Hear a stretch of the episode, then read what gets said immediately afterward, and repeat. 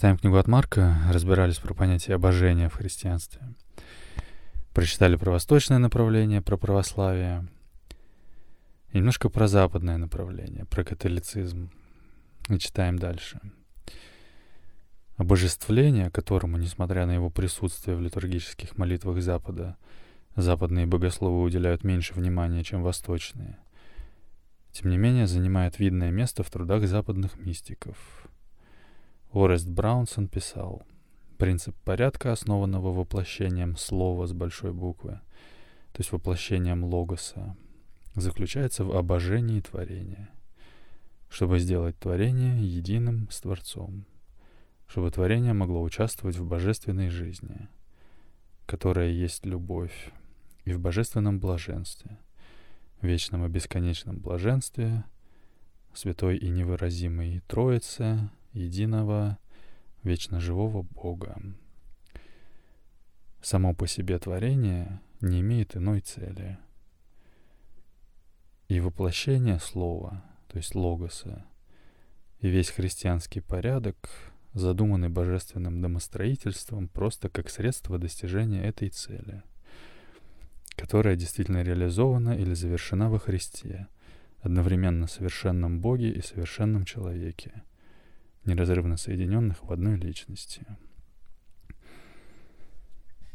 Дальше, в лютеранском богословии реальный обмен между Христом и грешным человечеством — является синонимом восточных взглядов на теозис, то есть на обожение как раз, по-гречески теозис.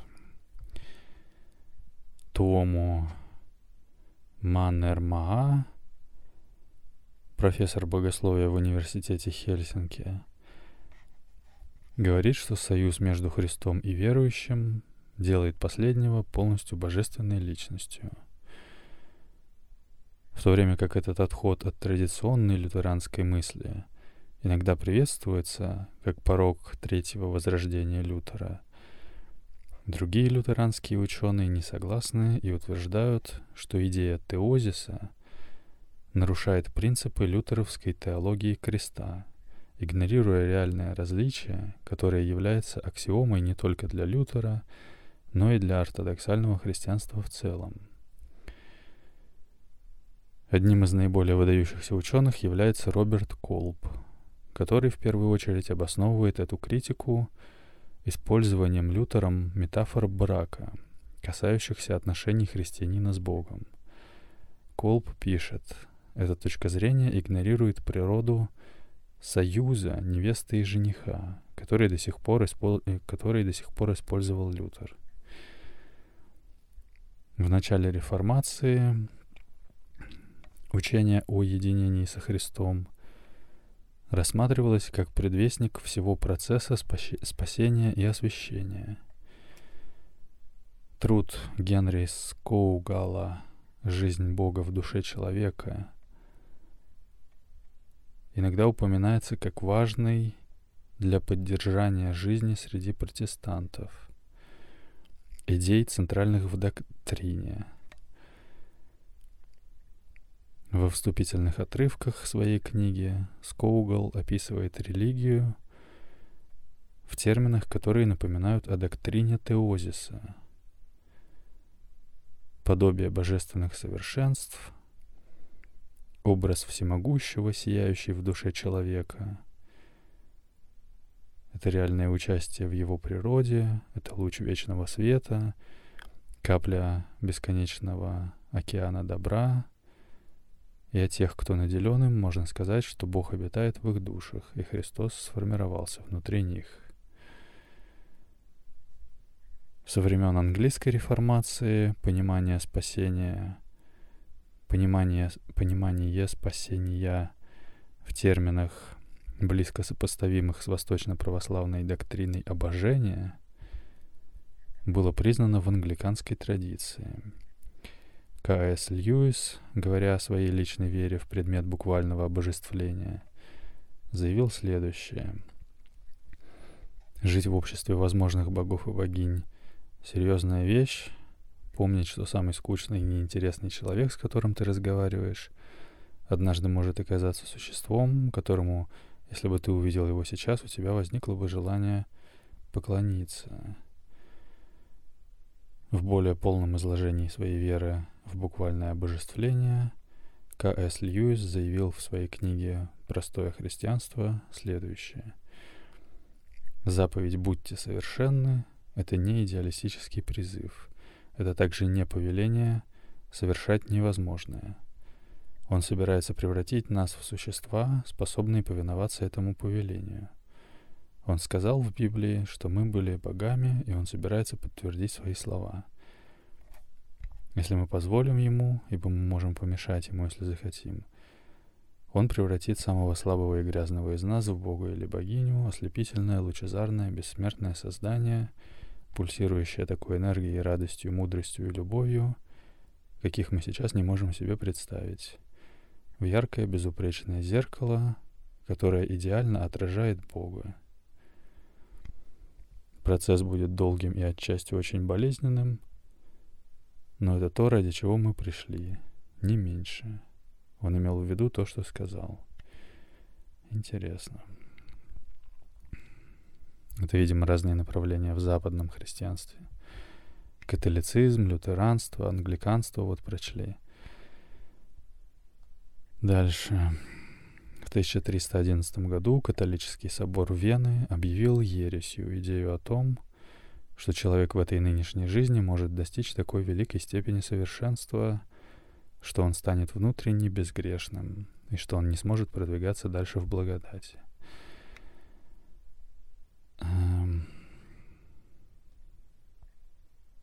Доктрина о христианском совершенстве продолжает вызывать споры по сей день. Ладно. Тут еще есть отсылки на статью про теозис. Мы сейчас читаем про divinization, то есть про обожествление. И на статью про апофеоз. Можно тоже посмотреть. Теозис. Древнегреческая. Теозис или обожествление, или обожение может также относиться к апофеозу или апотеозу. Буквально предание божественности. Это преобразующий процесс, целью которого является уподобление или единение с Богом. Как процесс трансформации, теозис вызывается эффектами катарсиса, в скобочках очищения ума и тела, и теории, в скобочках, озарением, видением Бога. Согласно учениям восточного христианства, теозис является целью человеческой жизни. Согласно митрополиту Иерофею, в скобочках Влахосу, преобладание теозиса в восточно-православном христианском богословии – напрямую связано с тем фактом, что византийское богословие, в том виде, в каком оно исторически понималось его основными представителями, в большей степени, чем латинское католическое богословие, основано на прямых духовных прозрениях святых или мистиков церкви, а не на традиции западного рационального мышления – Византийские христиане считают, что никто, кто не следует путем единения с Богом, не может быть теологом в собственном смысле. Таким образом, богословие в византийском христианстве не рассматривается в первую очередь как академическое направление. Вместо этого он основан на прикладном откровении – то есть на практическом, а не на теоретическом откровении. И под первичным подтверждением квалификации богослова понимается святая жизнь, а не интеллектуальная подготовка или академические полномочия. А. Интересно дальше написано. Естественно, важнейшее христианское утверждение о том, что Бог един, устанавливает абсолютный предел значению теозиса, Подобно тому, как ни одно сотворенное существо не может стать Богом онтологически, или даже необходимой частью Бога, в скобочках из трех существований Бога, называемых ипостасями, так и сотворенное существо не может стать Иисусом Христом, Святым Духом или Отцом Троицы. В большинстве случаев создание, то есть сотворенные существа, не могут стать Богом в его трансцендентной сущности — сверхбытии или оузия. В скобочках смотреть апофатизм. Такой концепцией был бы генозис или слияние с Богом в греческой языческой философии. Таким образом, доктрина частично принимает термины и общие концепции неоплатонизма, но не его суть. Интересно. Давай посмотрим. Антология. От древнегреческого «онтос» — «сущее» или «то, что существует», плюс «логос» — «учение, наука», «учение о сущем», «учение о бытии как таковом», раздел философии, изучающий фундаментальные принципы бытия, его наиболее общие сущности и категории — структуру и закономерности. Также используется в значении метафизика бытия. А метафизика от древнегреческого тамета та физика, то есть то, что после физики. Раздел философии, занимающийся исследованиями первоначальной природы реальности, мира и бытия. Бытие сам в самом широком значении существование. Понятие бытия — центральное философское понятие. Бытие — предмет изучения антологии.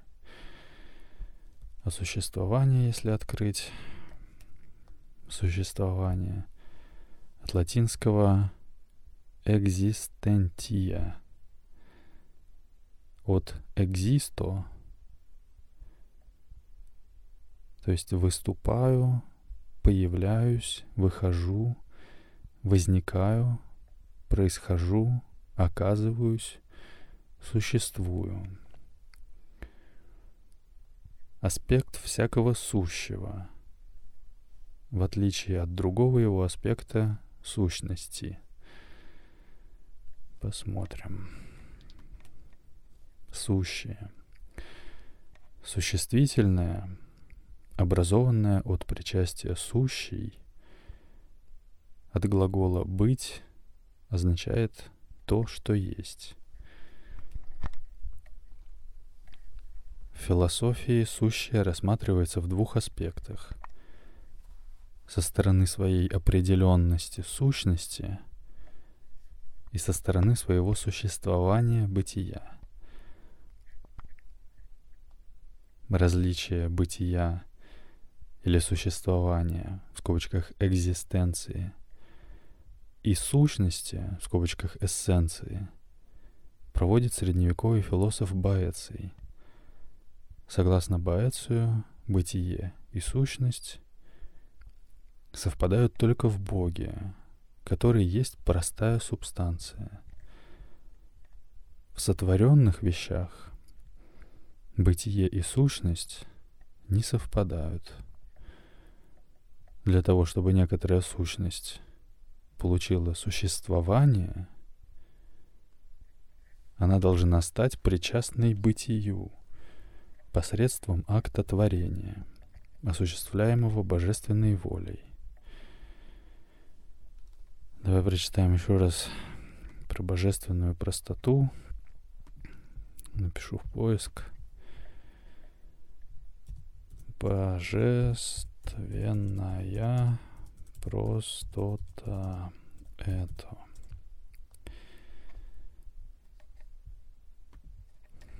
Божественная простота. Один из божественных атрибутов, обозначающий, что Бог есть абсолютно простое существо. в скобочках, в котором совершенно отсутствует какая-либо физическая или метафизическая сложность. Учение о божественной простоте широко распространено в византийском богословии и в конечном итоге стало общепринятым. В исламской и еврейской философии и богословии простота, как правило, признавалась, а ее обсуждение велось в рамках полемики с христианским догматом Троицы.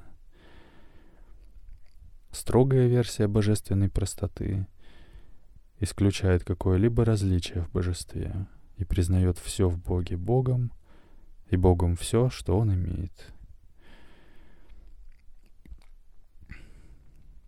Альтернативой является ослабление тезиса идентичности Бога и его атрибутом за счет различных допущений.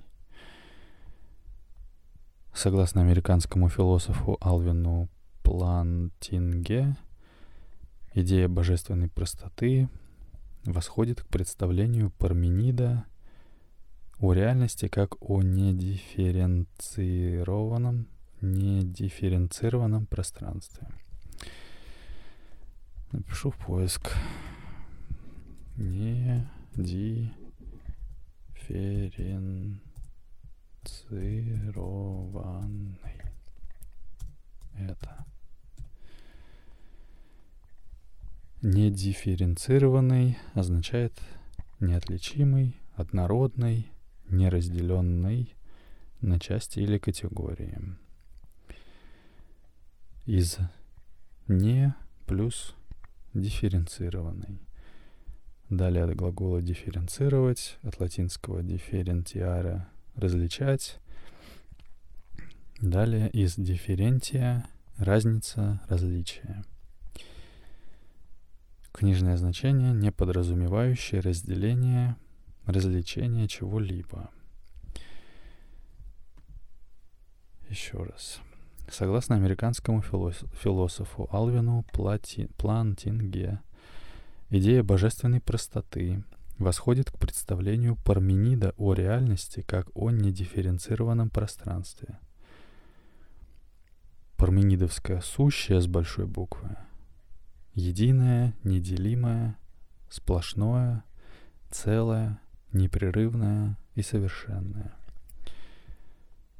В диалоге Платона под названием «Парменид» говорится об абсолютно простом едином, не имеющем частей и ни с чем не соотносимом, о котором можно лишь сказать, что оно единое. В едином, как и в благе, совпадают субъект и его единственный предиктат. Посмотрим. Субъект. От латинского subjectum, что означает лежащий в основе. Человек, познающий закономерности объективного мира и на этой основе преобразующий его – субъект всегда находится в единстве с объектом, то есть с материальной действительностью. Объект — то, что существует вне человека и независимо от его сознания. Внешний мир — действительность. То, на что направлено познание и активная деятельность субъекта. А предиктат от латинского «праедиктатум» — то есть заявленное, упомянутое, сказанное. Это утверждение, высказанное о субъекте. Субъектом высказывания называется то, о чем делается утверждение. В лингвистике субъекту соответствует подлежащее, а предиктату — сказуемое. Посмотрим тоже. Подлежащее — Калька с латинского subjectum. Главный член предложения, который обозначает предмет, действие которого выражается сказуемым. Сказуемое — главный член предложения, обозначающий признак подлежащего. в скобочках действие, состояние или свойство. И отвечающий на вопросы, что делает предмет или лицо, что с ним происходит, каков он, что он такое, кто он такой и другое, другие. То есть интересно получается, что оно так и называется в языке. Указание на субъект, то есть на то, что смотрит, называется подлежащее, а указание на заявленное, упомянутое или сказанное о нем называется сказуемое. Интересно. И мы вот прочли, что предиктат — от латинского праедикатум. О, предикат. Предикат, извиняюсь. От латинского праедикатум. Заявленное, упомянутое, сказанное. Это утверждение, высказанное о субъекте – Субъектом высказывания называется то, о чем делается утверждение. В лингвистике субъекту соответствует подлежащее, а предикату — сказуемое. И вот читаем еще раз теперь. В диалоге Платона «Парменид» говорится об абсолютно простом едином — не имеющим частей и ни с чем не соотносимым, о котором можно лишь сказать, что оно единое. В едином совпадают субъект и его единственный предикат. Или то, что называется логосом с большой буквы, насколько я понимаю. То есть слово с большой буквы, которое было в начале и было у Бога, и было Бог и так далее.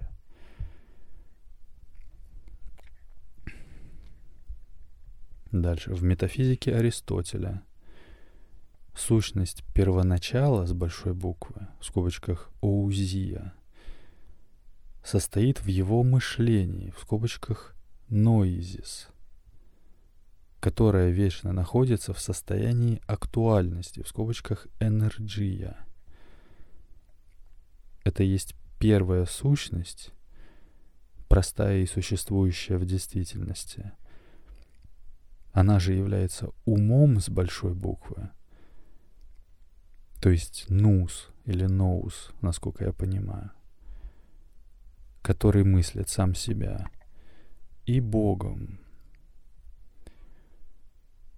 У Филона греческое учение о бестелесном Боге было дополнено библейскими идеями о неподобии Бога своему творению, из чего вытекала его простота понимаемое как отсутствие внутренних различий. Тщательно разработанную теорию божественной простоты приводит Плотин. Опираясь на идеи Анаксагора и Аристотеля, он определяет единое с большой буквы через его простоту. Являясь первоначалом с большой буквы, оно отлично от всего сущего, что возникло после него. Его простота делает его самодостаточным, ведь то, что не есть первое, нуждается в том, что прежде него, а то, что не есть простое, нуждается в тех простых элементах, которые заключаются в нем, чтобы, чтобы оно могло возникнуть из них. Согласно Плотину, единое — просто не только физически, но и метафизически. И потому не определяется через что-то, не являющееся им самим. Мировой ум, в скобочках «нус» с большой буквы, сложнее, бытие и мышление в нем различны. В то же время мышление ума или нуса, или его энергия — совпадает с самой его сущностью, и все содержащиеся в уме умопостигаемые идеи тождественны своей сущности. Понятие простоты Бога у Плотина связано с возможностью его познания. В отличие от последующих христианских мистиков, полагавших, как Дионисий Ариапагит, Бога абсолютно непознаваемым по своей природе, препятствием к познанию Бога у Плотина являлась удаленность познающего субъекта от единства. Таким образом следует идти, следует идти экстатическим путем, то есть путем экстасиса, как мы уже знаем, это выход человека за пределы вещественно-психической данности. От греческого экстасис означает смещение, перемещение, отход в сторону.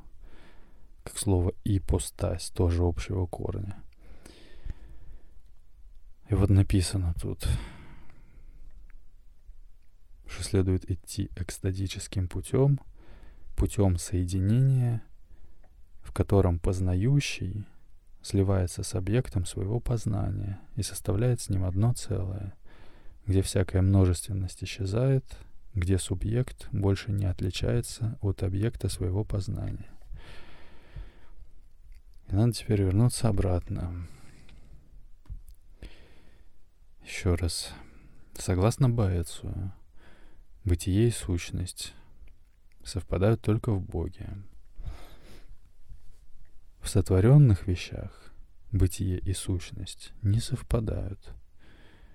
Для того, чтобы некоторая сущность получила существование, то есть бытие, она должна стать причастной бытию посредством акта творения, осуществляемого божественной волей. Есть немного путает схожесть слов «сущее», «сущность» и «существование». Надо попробовать понять.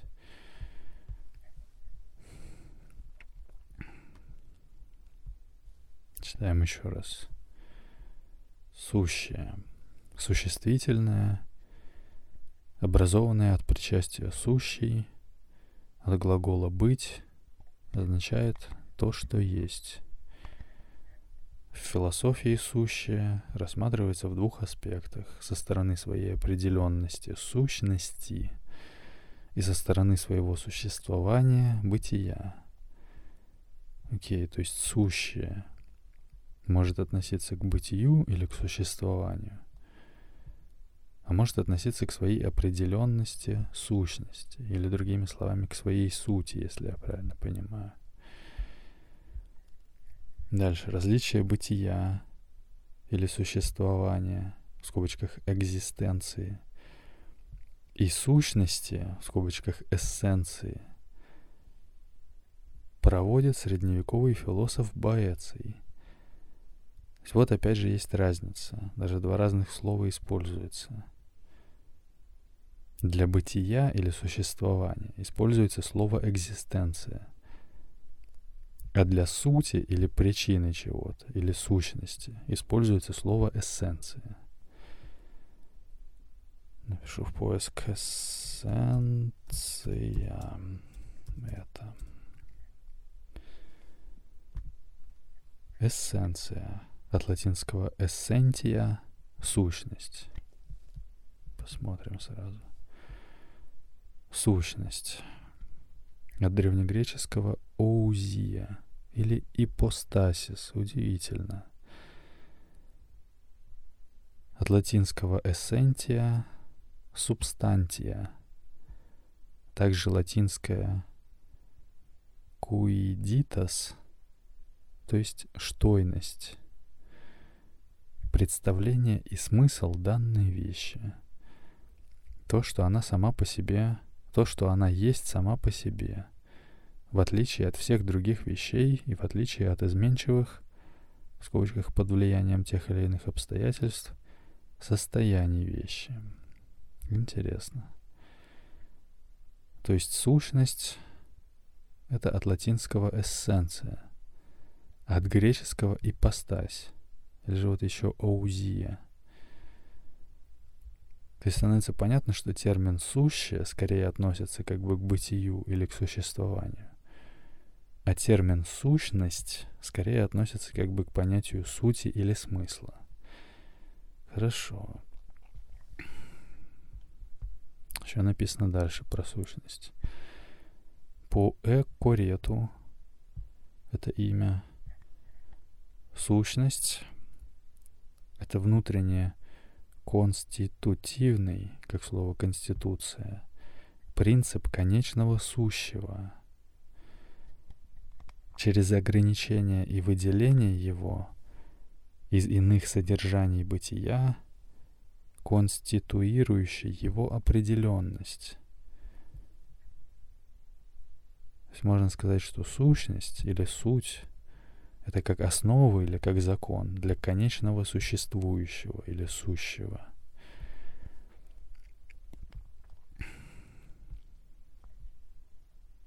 Дальше. Через отрицание иных содержаний бытия сущность, с одной стороны, негативным образом ограничивает, выделяет данное конечное сущее из других, а с другой стороны, благодаря определенному характеру каждого отрицания, позитивным образом придает данному конечному сущему определенность содержания, смысловой образ данного конечного сущего. Удивительно. Благодаря негативности ограничения сущность осуществляет позитивность сущностных и смысловых образов конечных вещей – с сущностью возникает конкретная определенность сущего.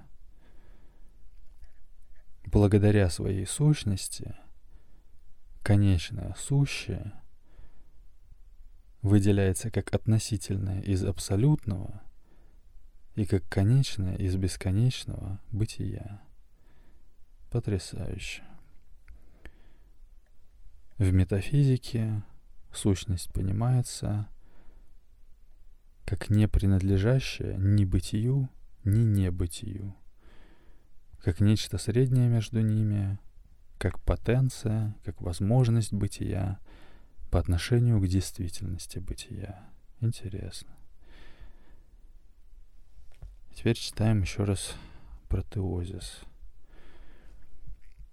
Естественно, важнейшее христианское утверждение о том, что Бог един, устанавливает абсолютный предел значению теозиса.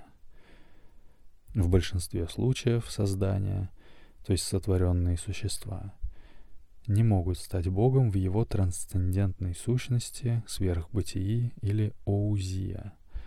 Смотреть апофатизм. Такой концепцией был бы генозис, или слияние с Богом в греческой языческой философии – Однако каждое существо и сама реальность рассматриваются как состоящие из имманентной энергии или энерджия Бога.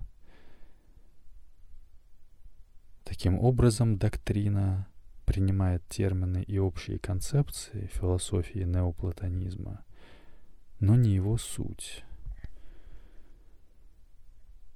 Тут надо еще дальше смотреть, но уже тогда в следующий раз. Сделаем сейчас перерыв. Сохрани себя.